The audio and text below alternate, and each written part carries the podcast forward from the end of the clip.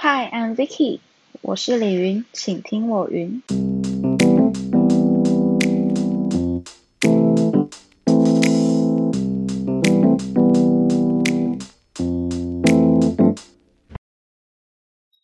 Hello，大家好，我是 Vicky，从来没有想过这么快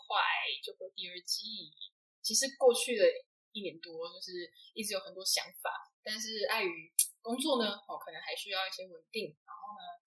一些想法还在慢慢的筹筹备当中。对，那今天就是很多事情想到当下你就马上做了，好吗？所以我就决定了，就是 right now。好，那这一季呢，主要是邀请我各行各业的好朋友来听听他们在不同科系的心路历程。今天开播第一集，好不好？翻非常的隆重邀请到这位，我认为是就是很值得尊重哦，因为我也是生活在教育界当中，那我觉得是特别需要有爱、有包容哦。毕业于清华幼教系的郭飞琪，Hello Hello，大家好，我是呃今年从清大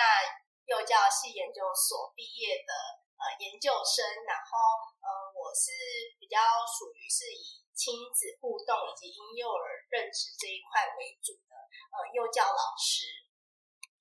好的，那我们就直接切入主题吧，好不好？好啊，好啊。主要呢，首先先帮我介绍一下，说就是请你好更正，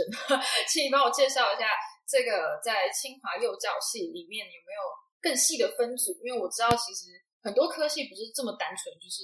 名字那个样子而已。对，所以主要你们的更细的分组有哪些啊？嗯，呃，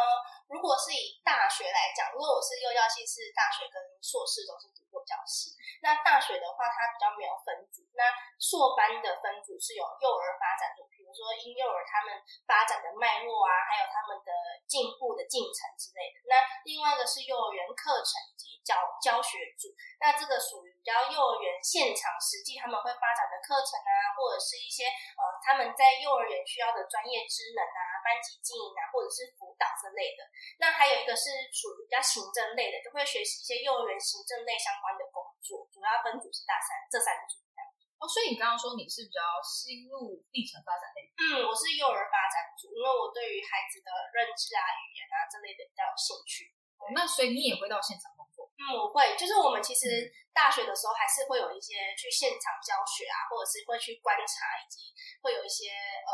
呃评量啊，或者是一些分析之类的。嗯，对。所以目前这样子实习的过程当中，嗯，你还习惯吗？嗯，其实我觉得当幼儿园老师真的是十八般武艺。都要会，比如说你必须要去布置这个教室，然后你要去知道你的幼儿的年龄层，他们需要的呃，比如课程啊，他们需要的教具、玩具，还有他们的上课的动线啊，还有他们的呃日常作息的一些规划，这些我觉得其实都蛮考验老师的细心程度跟他们的专业知识。所以你觉得在这个行业当中，除了所谓细心啊，什么专业知识啊，你还有没有觉得哪些是真的需要具备？我觉得是责任心的，因为其实当一个老师，他必须要有很多的责任，比如说小孩的安全啊，小孩的情绪啊，要怎么去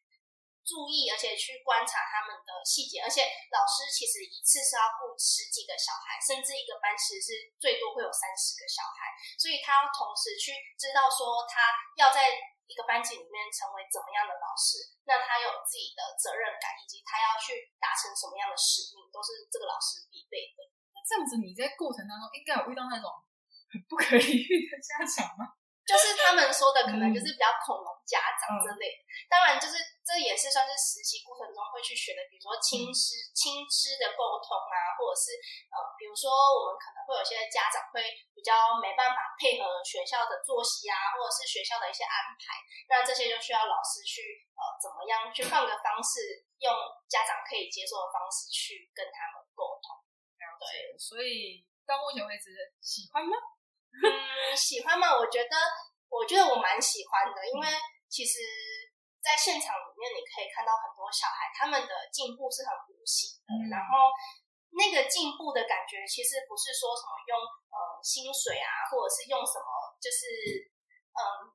职业的声望啊，或者什么可以去定义的。然后，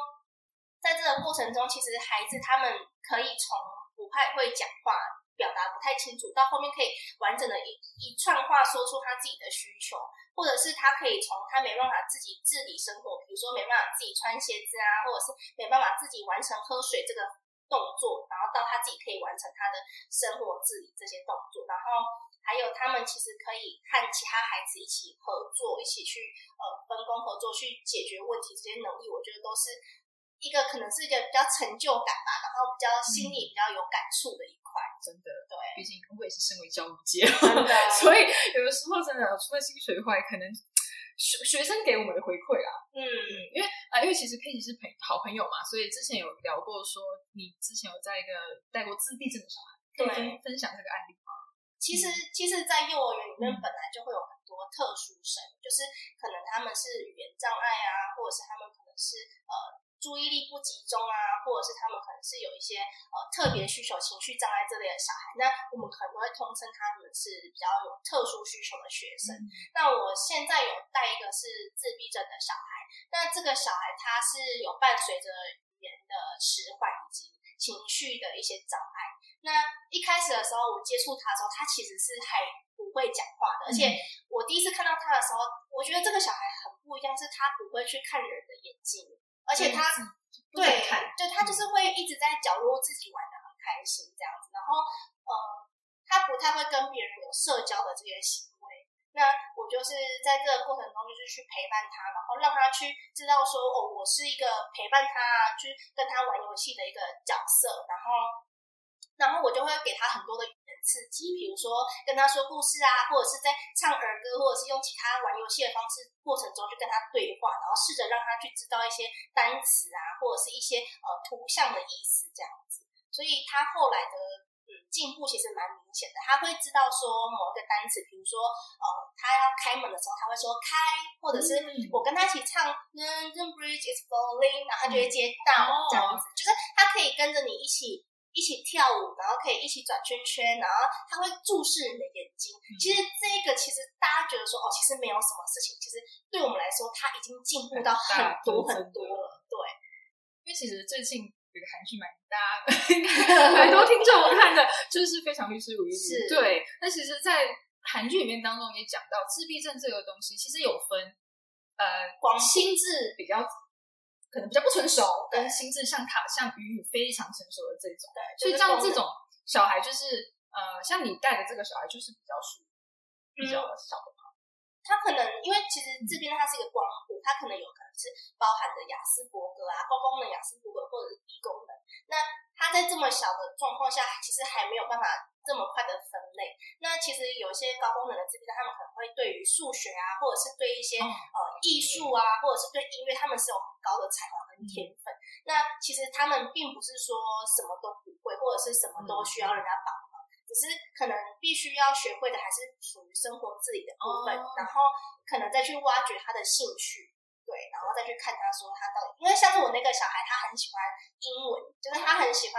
他就是会一直唱 A B C 的歌啊，或者是他就是会一直说一些英文的，比如说 S S S，他就很喜欢吃冰的 S S S，对他只要看到 ice 就 ice cream 这样子，然后就一直讲嘛，有有点像韩剧当中那个喜欢气的那个，对对，捧嗨捧嗨，对，所以所以像这样子这一类的特殊需求的小孩，也会在你的课程当中学习到，嗯，一定会，因为其实。在一个班级里面，一定会有很多隐藏的特殊生，对，有可能是家长他们可能没有去呃注意到小孩，或者是可能老师特别去观察到。那这一块的话，我们都会在，比如说大学会有些特殊教育的课程，他会教说哦，面对这些小孩，他可能会有哪些特征，以及大家可能会需要哪些帮助，那我们有什么资源可以去协助他这样。所以，像除了特殊教育之外，你们还有哪一些就是可以学到的一些课程，或有有需要考证照吗？嗯，蛮多要考的证照，比如说，呃，我们会有些教学嘛，就会有些教学演示的证照。那也会有一些，呃，因为他们会有每天会有一些大肌肉的肢体的运动，然后我们就会有一些呃律动课啊，或者是舞蹈课，或者是有一些课程设计跟发展的这一类的证照。然后还有比如说说故事的证照。对，好细有蛮多的耶，就是十八般武艺都要会，对，真的真的真的，难怪我们刚刚在唱歌，佩奇老师跳的非常的卖力，果然就是幼教老师，没错，都要带动唱。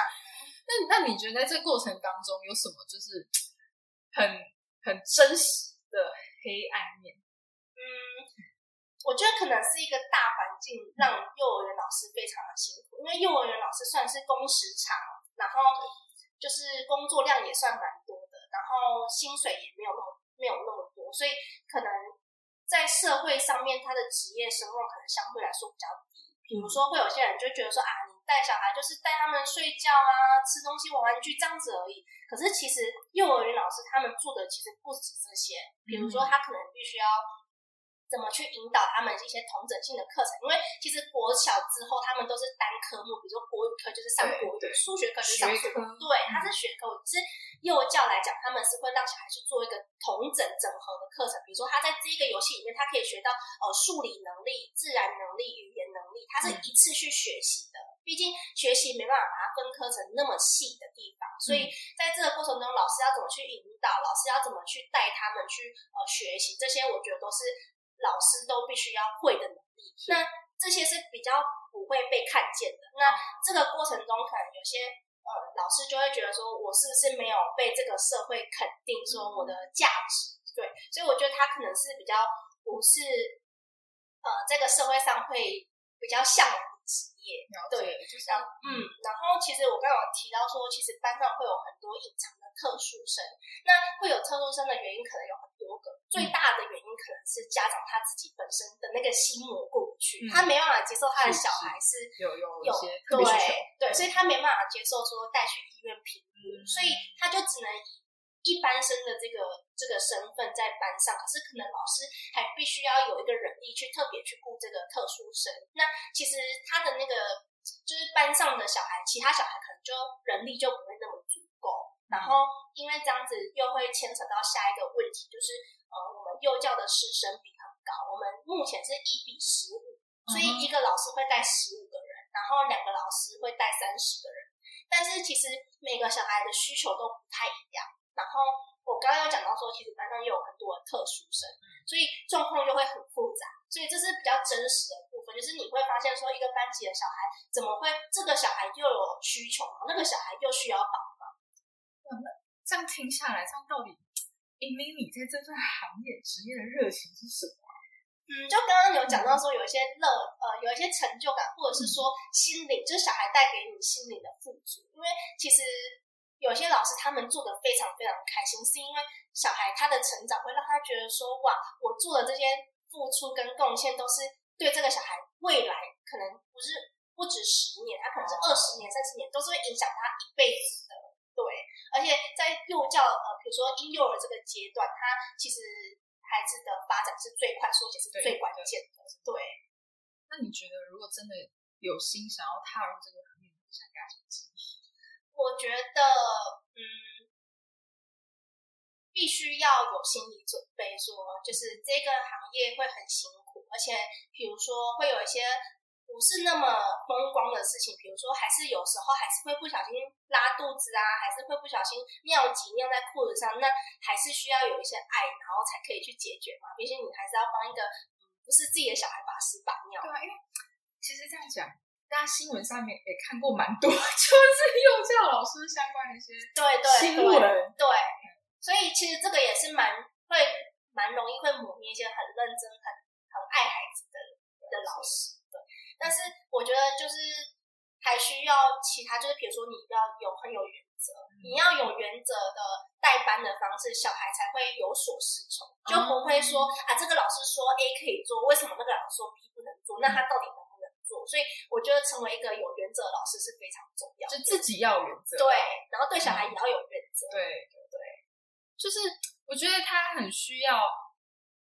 感觉你也很需要心理咨商师，智商一下的。对，就是感觉明明面对的不是很成熟的老大大人哦，可是小孩虽然很单纯，可是因为他感觉好像投射到自己心里边也是很更多的东西。对，感觉好像蛮蛮长也要需要跟自己对话。对，其实我会看小孩的学习的过程中，我也会觉得说，哦，原来并不是什么事情都是我们自己。原本的成见，对认为的，比如说小孩他们在发掘一个问题要怎么解决的时候，我们就以为说哦，这个方法一定不行，但其实他们试过之后，哦，其实是可以的，就是让小孩自己去试。对，然后那个过程中，其实我们也要捏住自己的大腿，跟自己说不可以直接跟小孩说答案。有原则。对，而且是必须要让小孩自己去探索，真的是自己从生活中去解决问题，这种能力我觉得比较是在小孩身上学习到的。哦，OK。所以在教育现场当中，就是除了刚刚遇到的这些很特别案例，除呃也有，当然也有你有讲到说，就是你获得成就感的方式，当然就是小朋友给你的回馈。那有没有比较实际的例子？就是有没有小朋友跟你做过什么样的举动？嗯，其实小孩子他们非常都非常非常喜欢老师，他只要看到老师就会是说，比如说我是叫佩佩猪老师，他说佩佩猪老师、佩佩猪老师这样子，就一直叫你说我好想你哦这样子。可是他对每个人都是充满着爱的。对他们，他们都很喜欢每个老师，但是我觉得特别会去自己会有很有感触的，我觉得都是你在他身上付出很多的学生，然后他们可能不用，比如说不用很实质的回馈或什么，可是他会听进去你给他的意见，或者是你给他的教育。他会改变，你会发现说那个改变不是说他可能数学考一百分，或者是他的比如说他的什么能力很进步，而是他会慢慢的就是从他可能一开始的时候没办法自己好好的端碗到桌上，而到他可以自己好好的专心的端碗到桌上。我觉得那个那个进步其实已经算是很让人家深刻的。是是是，所以这样听下来感觉，因为我觉得很多家长可能不知道说这个也是个进步。嗯嗯，感所以很才会把可能矛头可能怪到就是哎老师没教好，对，确实是会这样子，或者是说哎我小孩怎么在家里都不会有这些行为，为什么去学校就会？对，可是其实嗯，在学校当然都是去学习一些团体生活啊，或者是什么，当然他们还有很多需要去学习的，只是可能我们在跟家长沟通的时候不会那么的直接讲说那个小孩可能今天学到了什么。或者是你会慢慢看到他的进步是很渐进的，可是是很明显的哦。所以对于这种，我觉得你的建议应该就是时间吧，嗯，就不要太快给对孩子压力。对，就是呃，龙应台有一本书，它叫做《孩子你慢慢来》。哦，对他那本书就是说，孩子你其实不用急，对你就是让他有时间有空间，然后家长要还有老师要学习会等待，孩子一定会进步。对，就是有些家长都会，还有或者是老师会操之过急，但我觉得不用。对啊，所以听起来你也是很有这个。我是蛮有 对，那目前听到现做到现在，嗯，你有后悔过吗？嗯，我觉得不会到后悔，但是我有时候也会后悔，说为什么我要当幼儿园老师？因为呃，幼儿园老师确实有很多辛苦的地方，比如说有些家长可能会对你。口气不好啊，或者是你可能还要额外再接很多行政工作啊，或者是你要呃，比如说你要留下来加班啊，或者是你可能其实跟你的搭班会有一些不合的状况，因为我们其实是一个班级，可能是有两个老师，就像你说三十，对对对对对，所以那些状况都是老师自己可能要试着去找其他方式解决，所以有时候遇到这种状况的时候，就会觉得说，好，为什么我不要去选别的工作？为什么我要累死自己这样？所以有时候会这样子想，但是但是呢，我觉得那个教育的那个理念跟教育的力量实在太强大了，没办法去，就是没办法去忽视，也没办法去否定自己带给孩子的那些影响。哎，不好意思哦，我身为这个主持人，就是一个访谈者，但是可能身为教育界的其中一员，非常有感，讲到我眼眶有点泛泪哦，真的就是。这种东西很无形，可是人家看不到，对，可是却要却要家长又要好像又要做到家长看得到。嗯，其实我觉得有些家长他们是可以体谅老师，也可以同理老师，因为他们其实也带过小孩啊。他们小孩在无理取闹，或者是他们有些坎过不去的时候，他们其实也是很痛苦的，对啊。所以有些家长，我觉得大部分的家长都是可以很支持老师，而且是很尊重老师。对，以目前来说，就是因为你。在这个行业打滚了几年，对，那你觉得你未来的这些日子，你有心理准备了吗？嗯，我觉得不可能会有一天准备好，因为每天会遇到的问题实在是太不一样了。比如说今天这个小孩不小心跟别的小孩擦撞，那你今天是不是就要马上通知家长，跟他处理这些？可能隔天又遇到什么哦？可能又因为疫情，然后又发生哪些事情，然后又要做哪些应变应变措施，这些我觉得没有一天是会准备好的，但是就是尽量能把预想得到的事情都准备好，就这样。有没有？我觉得今天这一集真的是很有说，很有力量。嗯我觉得很有力量。对啊，好啦，那我们谢谢这个来自清华幼教系。谢谢大家，谢谢我们的佩佩猪老师。希望佩佩猪老师之后就是还是能够在幼教界好好的生存。对，不要在新闻上面看到。好，我们谢谢他，拜拜。